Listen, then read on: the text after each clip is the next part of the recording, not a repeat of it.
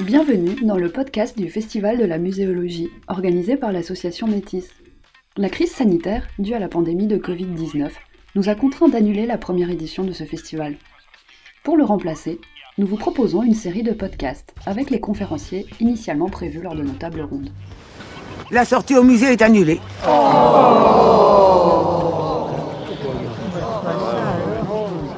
Bonjour, je suis Olivia Iragossian, doctorante en muséologie à l'Université Sorbonne Nouvelle. Pour aborder la question du musée, lieu de circulation des savoirs muséologiques, j'accueille aujourd'hui dans ce podcast Marie-Charlotte Calafa, conservatrice du patrimoine au musée. Bonjour Marie-Charlotte Calafa. Vous êtes conservatrice du patrimoine, responsable du département des collections et des ressources documentaires du Musée des civilisations de l'Europe et de la Méditerranée, le MUSEM, à Marseille. Vous avez notamment été en charge de la coordination des chantiers des collections du musée en vue de leur transfert depuis l'ancien Musée national des arts et traditions populaires à Paris vers les nouvelles réserves du MUSEM. Vous avez aujourd'hui la responsabilité du secteur histoire du musée, ce qui vous a mené à travailler sur plusieurs expositions, dont notamment en 2017 documents bilingues ou romans photos, et sur une exposition qui est exposée aujourd'hui au Centre Pompidou-Metz sur le folklore. Nous allons parler ici de votre expérience sur l'exposition Georges-Henri Rivière Voir c'est comprendre, qui s'est tenue au MUSEM du 14 novembre 2018 au 4 mars 2019, et dont vous avez été la co-commissaire aux côtés de Germain Viat.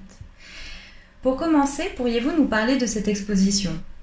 Pourquoi avoir fait le choix de ce sujet et de ce personnage, figure emblématique de la muséologie française s'il en est, et dont le rôle est connu dans le monde muséal, mais bien moins auprès du grand public? Et puis pourriez-vous par ailleurs nous donner quelques indications sur le titre Voir c'est comprendre?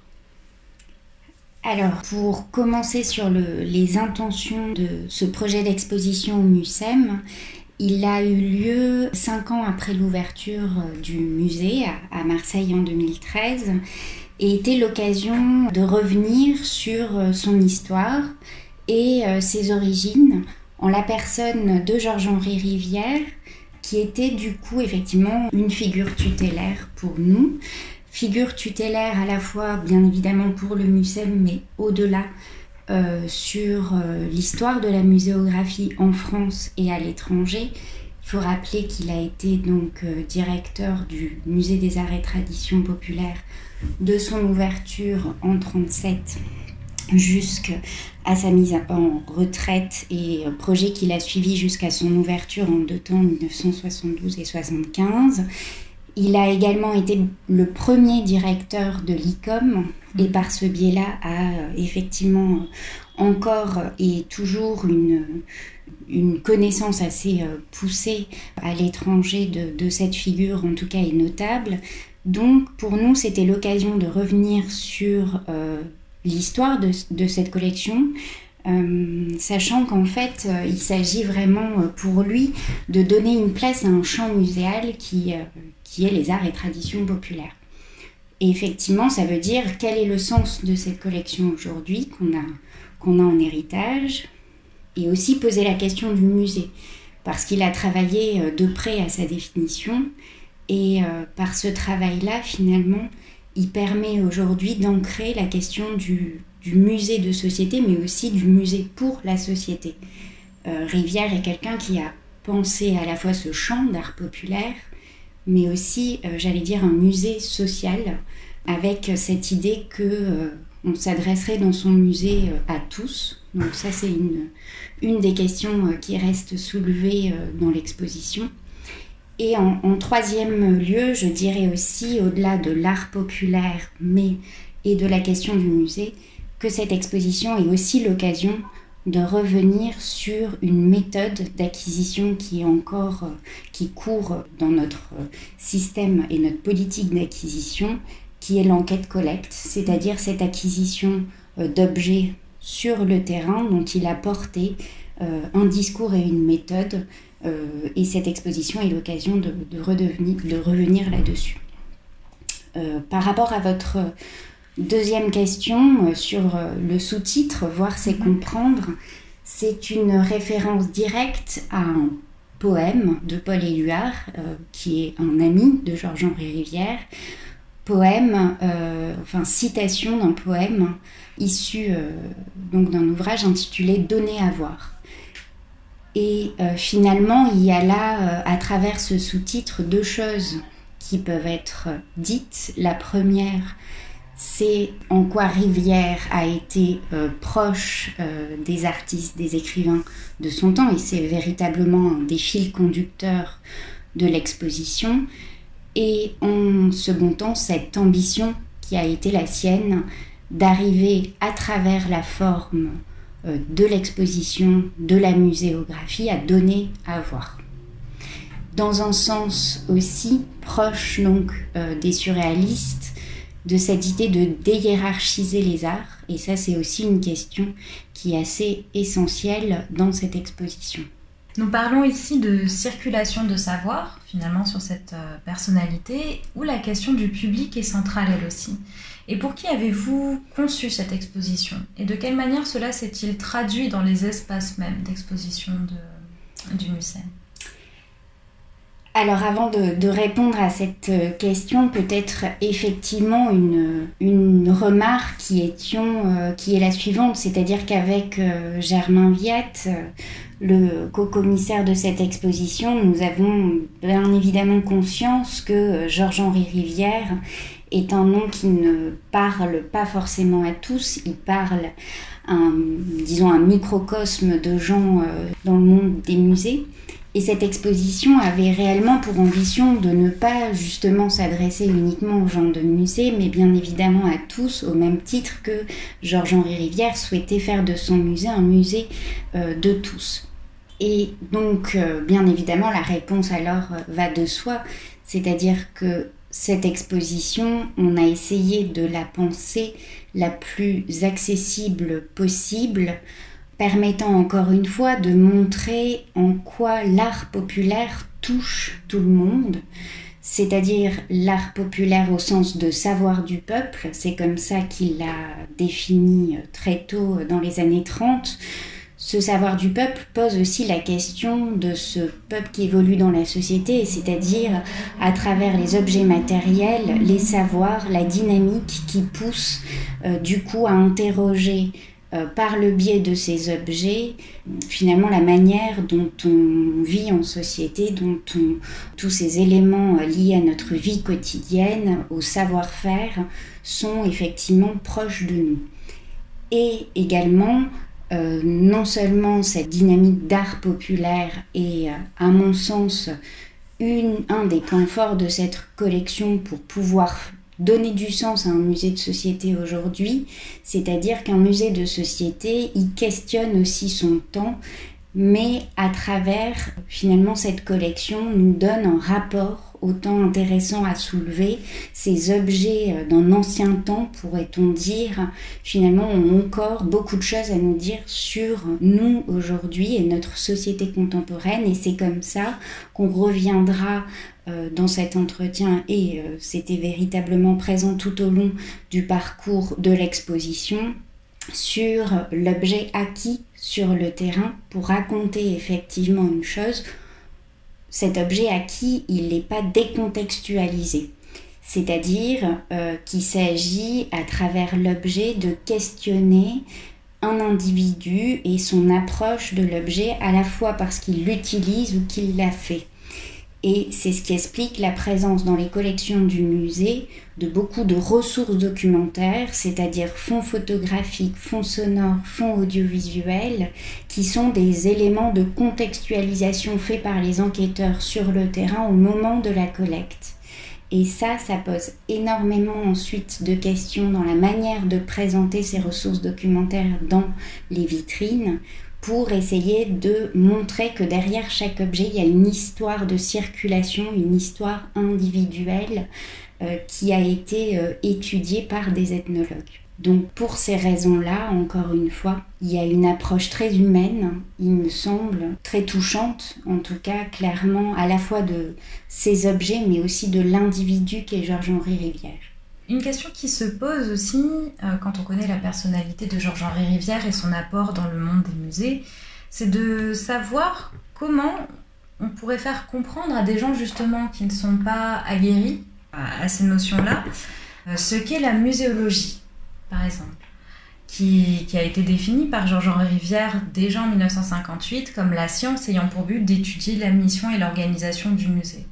Comment faire comprendre à ce public large qui n'a pas nécessairement l'habitude de réfléchir sur ces questions, comment, comment lui expliquer et lui faire avoir ce regard réflexif finalement sur le musée? Alors je crois que cette exposition, en tout cas, vise à questionner principalement deux missions clés euh, de l'histoire et de la muséologie, qui sont le moment de l'acquisition sur le terrain, qui est questionné clairement hein, dans certaines euh, euh, étapes du parcours de l'exposition, qui va justement s'attacher à donner à voir la méthode d'acquisition sur le terrain mais aussi, et ça c'est très présent dans l'exposition, la manière de montrer euh, ces objets. Et là, tout au long du parcours, des exercices ont été faits de manière justement à transmettre cette question et en tout cas à essayer euh, qu'elle soit euh, donnée à voir justement euh, de manière pertinente en d'entrée de jeu. je citerai par exemple l'introduction de l'exposition qui s'appuyait sur un, extrait d'un cinéma muet de Méliès qui s'intitule L'homme orchestre. Ce court moment d'un film noir et blanc montre réellement un jeu scénique autour d'un objet, alors là, du quotidien qui est une chaise, et un magicien qui va euh, jouer avec cette chaise, la démultiplier, la donner à voir, etc. Et encore une fois, le titre là est particulièrement intéressant de cette question de l'homme orchestre parce que justement elle l'introduit très bien, il me semble, de manière directe pour le visiteur et notamment celui non averti, euh, de cette idée que Rivière est un véritable magicien qui a su construire un propos et une manière de montrer. Magicien, c'est d'ailleurs euh, la manière dont euh, Paul Rivet l'a qualifié quand il a dit tout ce qui devait à Rivière dans la réorganisation du musée d'ethnographie du Trocadéro. Et ce magicien, justement, on a essayé de montrer par le biais de euh, reconstitution ses exercices muséographiques. Là aussi, au tout début du parcours, avec une vitrine euh, issue donc de la galerie culturelle qui s'intitulait Du berceau à la tombe, euh, qui effectivement montre déjà et questionne une lecture d'une vitrine de gauche à droite sur l'histoire d'une vie d'un homme, du berceau euh, à sa tombe, avec des objets où on voit que l'artifice disparaît et euh, l'objet est donné à voir sur un fond noir d'une manière assez neutre, assez spectaculaire, hein, il faut le dire. Et euh, Rivière, c'est aussi l'homme qui a fait disparaître les mannequins. Il a questionné le vivant à travers ses objets, mais a dépoussiéré, finalement modernisé ses vitrines par euh, le fait notamment un peu de faire léviter ces objets. Donc il y a le fameux fil de nylon qui euh, donne à voir l'objet dans son utilisation même. Et cet exercice, disons, euh, on a essayé de l'expliciter à travers la vie de Rivière, cet homme à la vie très riche, à la fois croisement euh, finalement euh, d'une femme issue d'un milieu populaire, paysan de l'Oise, d'un père, lui, parisien, qui en fait va aussi, par le biais de son oncle, inscrire le jeune Rivière dans une éducation euh, finalement assez proche euh, de l'avant-garde, du monde du spectacle, du cirque. Et bien évidemment, cette éducation aussi et son sens de la musique font que euh, Rivière, il nous semble, a un, rapport à l'exercice de la muséographie qui est proche justement d'une composition d'une partition, avec un sens du vide, du plein, d'une dynamique. Euh, et euh, c'est effectivement un exercice que l'on pose tout au long du parcours par le biais de reconstitution. On a parlé donc celle du berceau à la tombe, une autre est éventuellement aussi à citer puisqu'elle est bel et bien spectaculaire et dû à Rivière, qui est ce qu'il a pensé donc cette unité écologique et l'exercice que nous avons conduit était autour d'une unité du buron de l'Aubrac et avant le bureau de l'Aubrac, il y a eu aussi ces expérimentations tout au long de la longue gestation du musée, hein, puisque euh, effectivement Pensée est né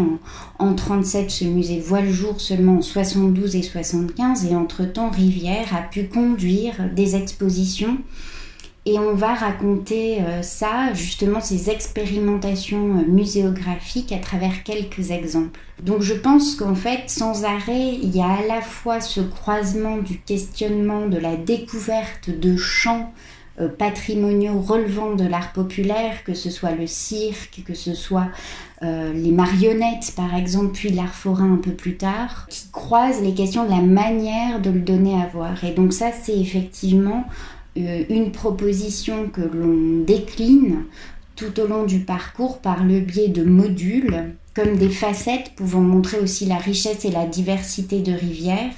Et ces modules euh, qui ont été euh, pensés par notre scénographe Olivier Bedu, ils se sont inspirés réellement des écrits de rivières. Donc on a voulu faire une scénographie qui soit aussi une manière de re-questionner euh, ces dires sur le musée.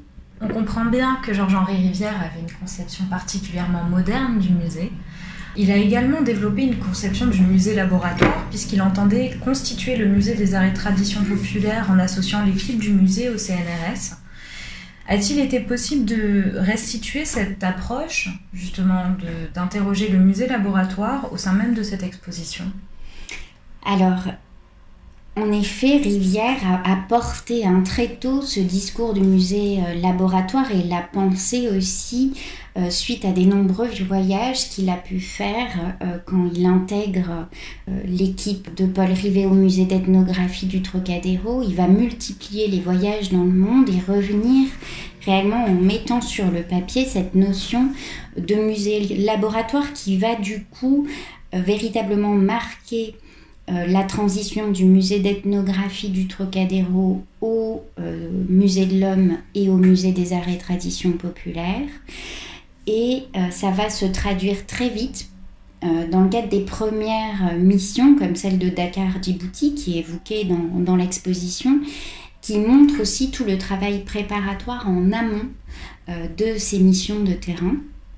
Et euh, donc c'est évoqué non pas par le biais effectivement euh, de ces archives, mais par le biais de euh, cette dynamique d'enquête et cette présence-là constante des équipes effectivement pluridisciplinaires que Rivière s'est attaché à constituer dans le cadre de ses missions d'enquête.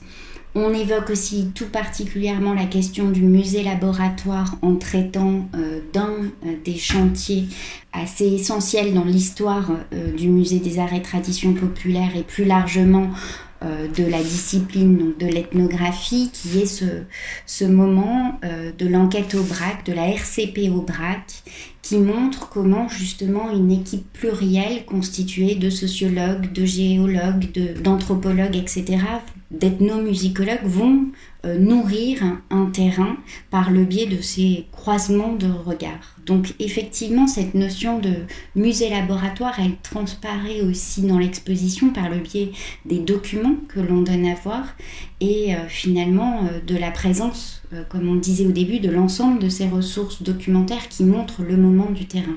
Une dernière question sur les réalisations de Georges-Henri Rivière. Dans l'exposition, on parlait de la question des écomusées.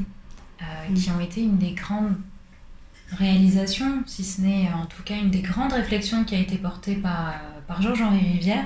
Comment est-il été possible d'évoquer la question des écomusées au sein même d'un musée, bien que musée de, civilisation? Alors on a effectivement euh, évoqué ça à travers un exercice aussi assez stimulant, il faut, faut le dire, euh, de la réalisation euh, d'une carte des écomusées et musées de société portée par euh, Rivière et ses équipes. Donc cette carte, elle traduit effectivement à quel point Rivière n'a pas pensé son musée national sans lien avec les territoires y compris par le biais très important de missions qu'il faisait à travers tous euh, ces territoires et la constitution de collections qui se traduisent aujourd'hui par une quantité non négligeable que le musée euh, aujourd'hui a encore en dépôt en région à hauteur de 16 000 objets. C'est dire l'importance hein, euh, de cette idée de pousser aussi les collectes et les acquisitions des musées en région. Nous avons travaillé là-dessus avec euh, la FEMS, la Fédération des écomusées des musées de société, qui a permis là aussi de créer une, dynamique importante, je pense, pour cette exposition, c'est-à-dire rappeler aussi le rôle que Rivière a su impulser euh, pour la naissance de ces musées et de cette idée de l'écomusée. Dans cette exposition, finalement, comment a-t-il été possible de faire la part entre le récit biographique, le récit d'une vie, la vie assez euh, foisonnante de Georges-Henri Rivière, et son apport scientifique réellement sur la question des musées? Je crois que l'intérêt de cette exposition, elle reposait justement là-dessus, c'est-à-dire à rappeler toutes ces origines, disons, hein, et cette vie tumultueuse de Rivière, pour montrer en quoi il a été révolutionnaire pour le monde des musées, comment il a suivi son temps, ce XXe siècle foisonnant. Et effectivement, c'est des éléments de compréhension pour voir effectivement tout le sens qu'il a donné euh, au musée. Donc, nous avons évoqué hein, euh, son enfance, le rôle porté par euh, Henri Rivière. Nous avons évoqué également euh, cette question de, la musique, de cette première vie hein, qui a eu Rivière. Alors, euh, ça a donné lieu à de très très belles cimaises autour du bœuf sur le toit, autour de toutes ces rencontres au lendemain euh, de la Première Guerre mondiale avec Éluard, Masson, Aragon, etc. Et effectivement, cette entrée déjà un peu dans, cette dynamique par le biais des revues, euh, effectivement, euh, Rivière a écrit de nombreux articles pour des revues qui marquent aussi déjà cette idée hein, d'interdisciplinarité, de cette... il faut se, remettre dans cet entre-deux-guerres où effectivement cahiers d'art et documents sont des produits intellectuels très stimulants auxquels Rivière donc euh, contribue, avec aussi ces figures comme Joséphine Baker, voilà pour qui il écrit hein, une, partition finalement, ce moment où il rentre dans les musées, c'est véritablement par une porte non construite. Il pense en fait une. On lui demande, enfin Zervos lui demande un article d'abord sur les arts anciens de l'Amérique, qui va en réalité identifier là un sujet tellement stimulant qu'il va finir par penser une exposition qui va être montée dans un temps record euh, au musée des arts décoratifs sur les arts anciens donc de l'Amérique. Il va réussir à réunir plus de 1500 objets dans des collections de musées à l'étranger, mais aussi euh, des fonds euh, privés et là, on voit s'opérer déjà un peu le génie de Rivière, c'est-à-dire finalement cette liberté qu'il a, cette capacité de regard, ce réseau incroyable soutenu par des mécènes hein, que on va évoquer aussi dans le parcours, que ce soit voilà par exemple les Noailles, David David Veil. Et à ce moment-là, c'est effectivement une entrée un peu bouleversante qui fait quand euh, Rivet le prend quand même sacrée audace comme sous-directeur hein, euh, du musée d'ethnographie du Trocadéro, c'est-à-dire toute cette histoire au préalable, elle est essentielle pour comprendre la révolution qui va opérer dans les musées. Donc, effectivement, c'est un jeu de croisement que l'on fait qui est aussi l'occasion de faire des portraits des petits pas de côté. On va présenter effectivement un peu les, les Noailles. On va présenter aussi euh, David David Veil. On va présenter, bien évidemment, on l'a dit, son oncle Henri Rivière, mais aussi sa sœur Thérèse Rivière, personne absolument fascinante qui a œuvré euh, avec Germaine Tillon sur des missions en Aurès qui sont effectivement d'une richesse aussi assez incroyable. Donc en fait, on va raconter effectivement la vie de Rivière, mais c'est aussi l'occasion de raconter un temps. Et effectivement, ces grandes figures euh, qui euh, sont tout autour euh, de, ce milieu de Rivière, c'est une appréhension utile pour voir comment en fait le champ des arts populaires va être à leur portée en plein front populaire. Et là, on réinscrit aussi l'histoire de rivières et des musées dans leur temps, c'est-à-dire effectivement rappeler l'importance de cette dynamique du front populaire, des grèves. Et là, on comprend mieux ce passage vraiment du musée d'ethnographie du Trocadéro au musée des arts et traditions populaires. De même que toute l'histoire qui va euh, courir sur la Seconde Guerre mondiale jusqu'à la libération est une étape essentielle pour voir comment en fait euh, ce musée qui devenait, euh, qui devait ouvrir rapidement, va finalement prendre du retard et qu'est-ce que ça va donner en fait. Donc on traduit ça aussi dans une approche finalement historique qui est essentielle à la bonne lecture aussi de ces objets. Selon vous, et de manière beaucoup plus générale, est-ce que les expositions sont le moyen de communiquer la recherche ou de l'expérimenter? Alors, disons que la forme exposition est une traduction parmi d'autres, euh, il est évident, de travaux de recherche qui s'appuient sur les collections euh, euh, des musées, sur, qui en fait sont bah, bien évidemment, si on reprend hein, euh, la, définition de nos missions, euh, il y a un enjeu clair qui est étudier euh, les collections dont on a la charge et les valoriser.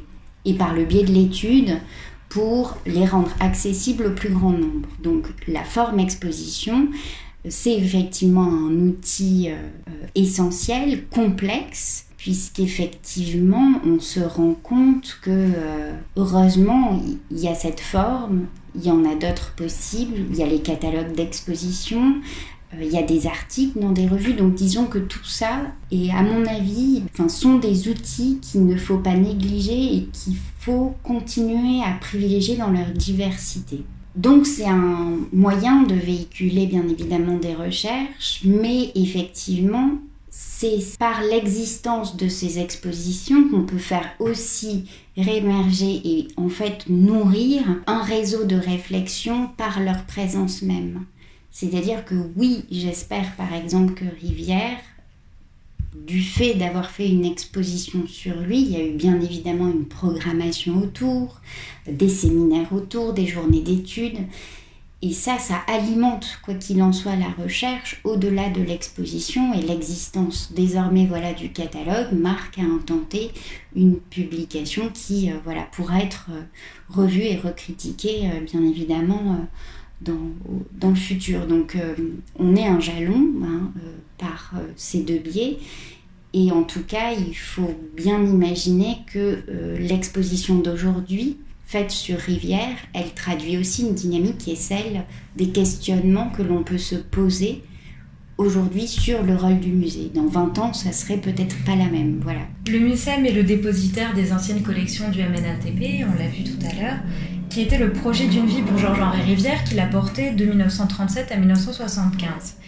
Finalement, peut-on faire évoluer les connaissances sur Georges-Henri Rivière dans le lieu même qui est l'héritier de sa pensée? Effectivement, ça a du sens de le faire dans ce lieu, puisque du coup, comme je le disais, une de nos dynamiques et une de nos responsabilités, voire même légales, c'est finalement de le faire, c'est travailler sur ces collections. Après, ce que ça traduit aussi, si on regarde très pratiquement euh, la liste d'œuvres de cette exposition, euh, ces 600 objets, une part bien évidemment non négligeable issus euh, du Musée national des arts et traditions populaires, mais c'est aussi de nombreux prêts que nous avons euh, euh, reçus grâce à la générosité du Centre Pompidou, du Musée du Quai Branly, d'Orsay, etc. Et en fait, il est essentiel de dire que c'est effectivement ces croisements et par l'apport de ces prêts, c'est aussi à nouveau cette interdisciplinarité qui, que nous souhaitions soulever. J'insiste là-dessus parce qu'effectivement, on questionne souvent la proportion des objets de la collection que nous présentons dans nos expositions. Mais j'aimerais par exemple prendre le cas de Rivière pour voir, et, c'est ce qu'on avait donné à voir, dans les expositions temporaires qu'il faisait, il était justement dans cette dynamique. Dans une exposition comme Berger de France en 62, il pousse la présence d'une pièce du Moyen Âge avec un objet d'art populaire, avec euh, Picasso. C'est lui aussi voilà, qui euh, présente un pichet de Picasso. Euh, il fait toute une démarche auprès de Ken Weller pour obtenir ce pichet à mettre en relation visuelle avec une vitrine autour de la céramique d'art populaire. Il pousse justement à décloisonner et déhiérarchiser les arts. Donc il était nécessaire aussi, par le biais de cette exposition, de le faire pas uniquement à travers la collection du musée. Quant à savoir où elle pourrait euh, être présentée, il est vrai qu'une partie euh, de nos expositions en fait, on tente hein, de les faire euh, itinérer. C'est une démarche qu'on a eue en transmettant un dossier euh, voilà, d'itinérance de cette exposition à plusieurs euh, musées.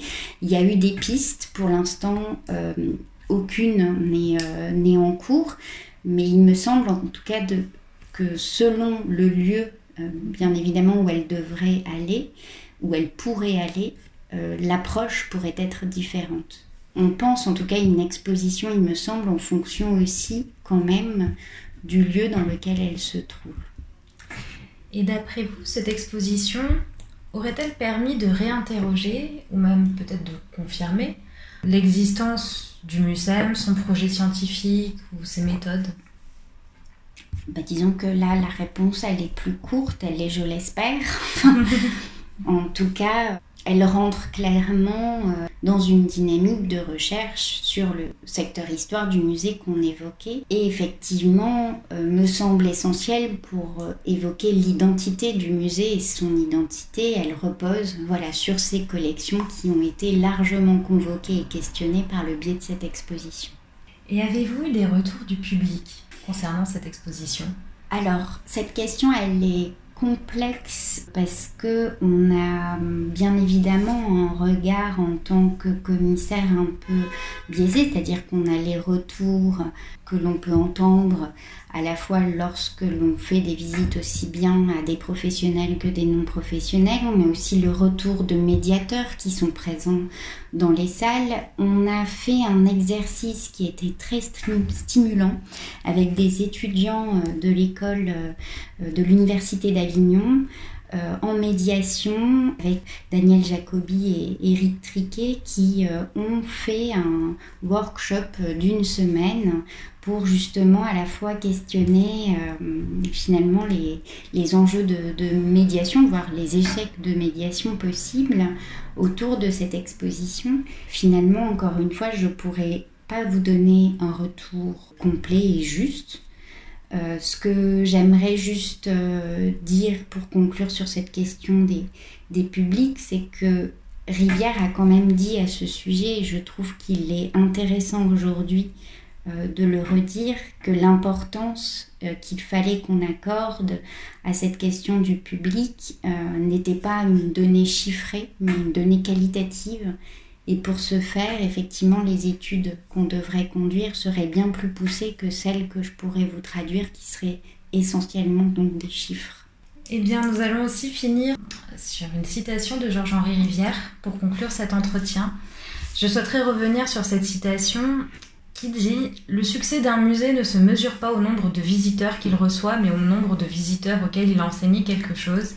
Il ne se mesure pas au nombre d'objets qu'il montre, mais au nombre d'objets qui ont pu être perçus par les visiteurs dans leur environnement humain. Il ne se mesure pas à son étendue, mais à la quantité d'espace que le public aura pu raisonnablement parcourir pour en tirer un véritable profit. C'est cela le musée. Sinon, ce n'est qu'une espèce d'abattoir culturel dont on ressort à l'état de saucisson. Et à l'aune de cette réflexion, pourrait-on dire que les musées aujourd'hui, particulièrement en France, sont les dignes héritiers de Georges-Henri Rivière honnêtement, je ne me sens pas euh, juge de ça euh, et je, vais avoir des difficultés à vous répondre. En tout cas, voilà, je considère que c'est réellement une citation euh, assez avant-gardiste qui traduit finalement quelque chose qu'on a pu lire à travers voilà toutes les archives, y compris les archives privées de Rivière. Et à ce titre, j'aimerais souligner aussi vraiment mon amitié, mes remerciements à l'exécuteur euh, testamentaire de Rivière, Jean-François Leroux, qui nous a ouvert véritablement ses archives et qui a montré en quoi Rivière savait nous poser les bonnes questions et quelquefois et surtout avec une richesse et, une, et un sens de l'humour euh, comme nul autre. Et en fait, c'est par ce biais-là que euh, voilà, il y a des petites touches dans cette exposition. Vous avez cité cette citation, mais par le biais de ces archives, on a vu par exemple aussi en quoi Rivière avait su rebondir sur sur son temps. Euh, pendant euh, voilà mai 68, aller euh, écrire comme ça au secrétariat de secrétaire général de la CFDT pour obtenir des stylos de mai 68 parce qu'il les voyait circuler, écrire à la NASA pour avoir un bout de la Lune parce qu'il considère que ça a du sens de questionner aussi notre place dans l'univers. C'est tous ces éléments euh, qui sont passés aussi par l'archive écrite, par euh, les échanges, par exemple avec Claude Lévi-Strauss, qui sont euh, finalement encore une fois très très riches et ont rendu en fait en tout cas hommage à cet homme dans sa clairvoyance sur le sens des musées et sur les risques encourus. parmi les premiers, il a su aussi donner une dynamique à ces musées à les dépoussiérer, à faire des enjeux de communication, de mécénat, mais tout ça avec grande prudence et intelligence, et effectivement à donner tout le sens qu'il avait, et cette citation euh, conclut bien euh, le sens des publics et finalement de la mission hein, de service public des musées.